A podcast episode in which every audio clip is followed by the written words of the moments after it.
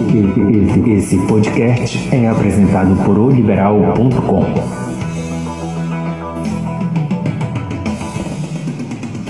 Fala galera, então vamos para o Fala Abner de hoje, aqui no nosso podcast, sempre nos acompanhar na sua plataforma de música ou até mesmo no nosso portal liberal.com também, sempre com áudios falando um pouco do nosso futebol.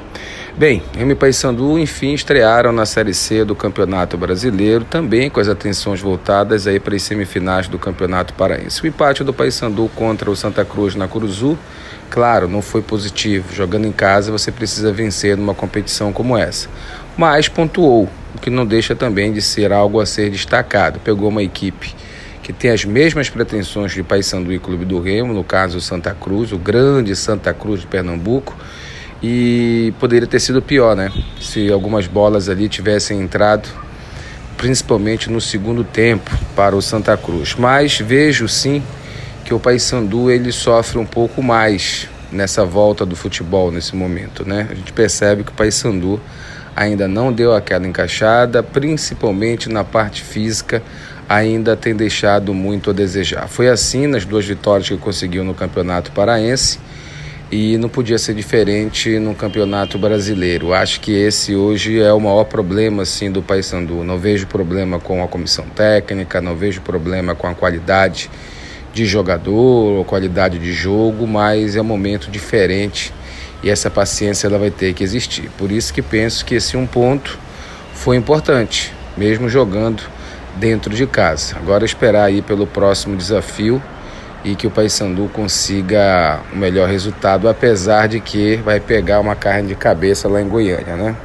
Vamos falar agora do Clube do Remo. Ah, esse Clube do Remo que estreou fora de casa contra Jacuipense, não é um adversário todo poderoso e muito menos acredita-se que vai brigar o Jacuipense para subir para a Série B do Campeonato Brasileiro. Ele acabara de vir da Série D, né? Mas pelo jogo que a gente pôde acompanhar, é muito distante daquilo que se quer no futebol, principalmente para quem tem pretensão de ir para a Série B. No caso do Clube do Remo, infelizmente o técnico Mazola teve problemas para escalar a equipe, não teve um lateral direito. Mais uma vez o Remo começa um Campeonato Brasileiro sem um lateral direito oficial, né? O cara ali pronto para fazer aquela aquela função mais uma vez o Jansen jogando todo torto pela direita, se esforçando, se entregando totalmente para o jogo, mas a gente sabe que não é dele. E uma outra situação também, a questão do ataque, né? O Remo ano passado sofreu sem ter esse atacante. E o Zé Carlos, que foi contratado na expectativa de ser, ainda está muito fora de forma e acabou sentindo e não teve condições de ir para o jogo. Então o Remo foi um time que teve padrão de jogo sim, teve proposta de jogo sim, mas não uma proposta que o torcedor gostaria, né?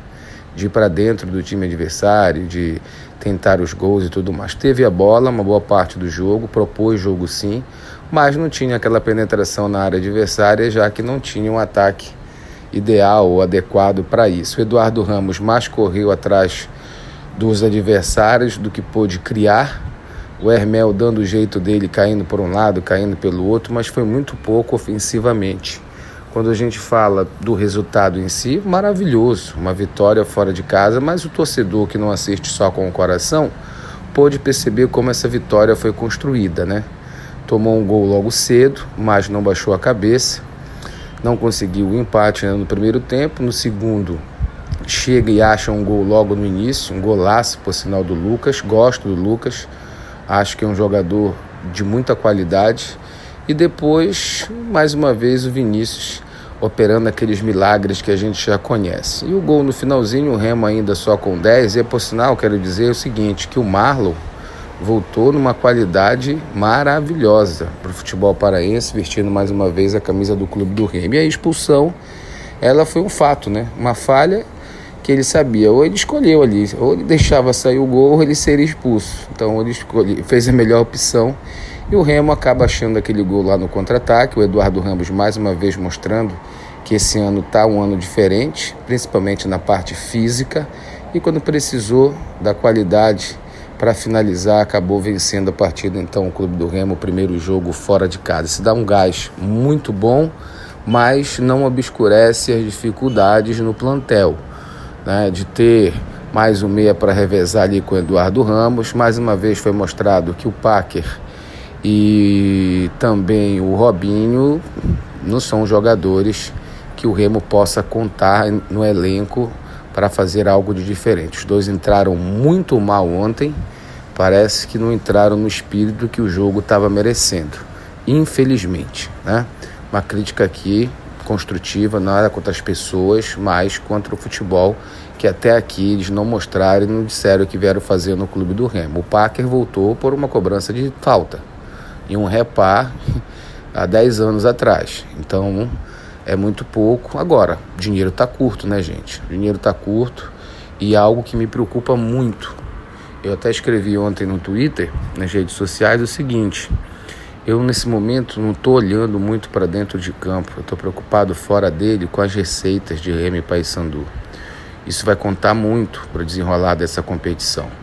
Agora não, são, não é mais 50% da folha, agora são 100% da folha que Remy Paysandu vão ter que ter, mesmo não tendo renda, não tendo patrocínio de TV. E é nessa hora que o torcedor vai ter que abraçar, gente. Não vai ter outro caminho.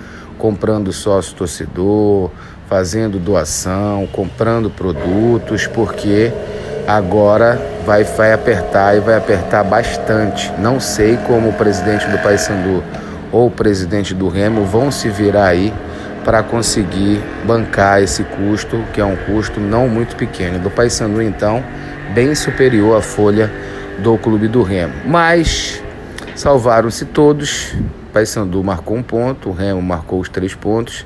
Vamos continuar nesse desafio daqui para frente. Ao Paysandu falta mais lastro de treinamento e uma melhor condição física. Vejo muito dessa forma. Ao Remo faltam ainda as peças para estar na posição dentro de campo, para que não tenha que improvisar, não tenha que sofrer mais do que o necessário.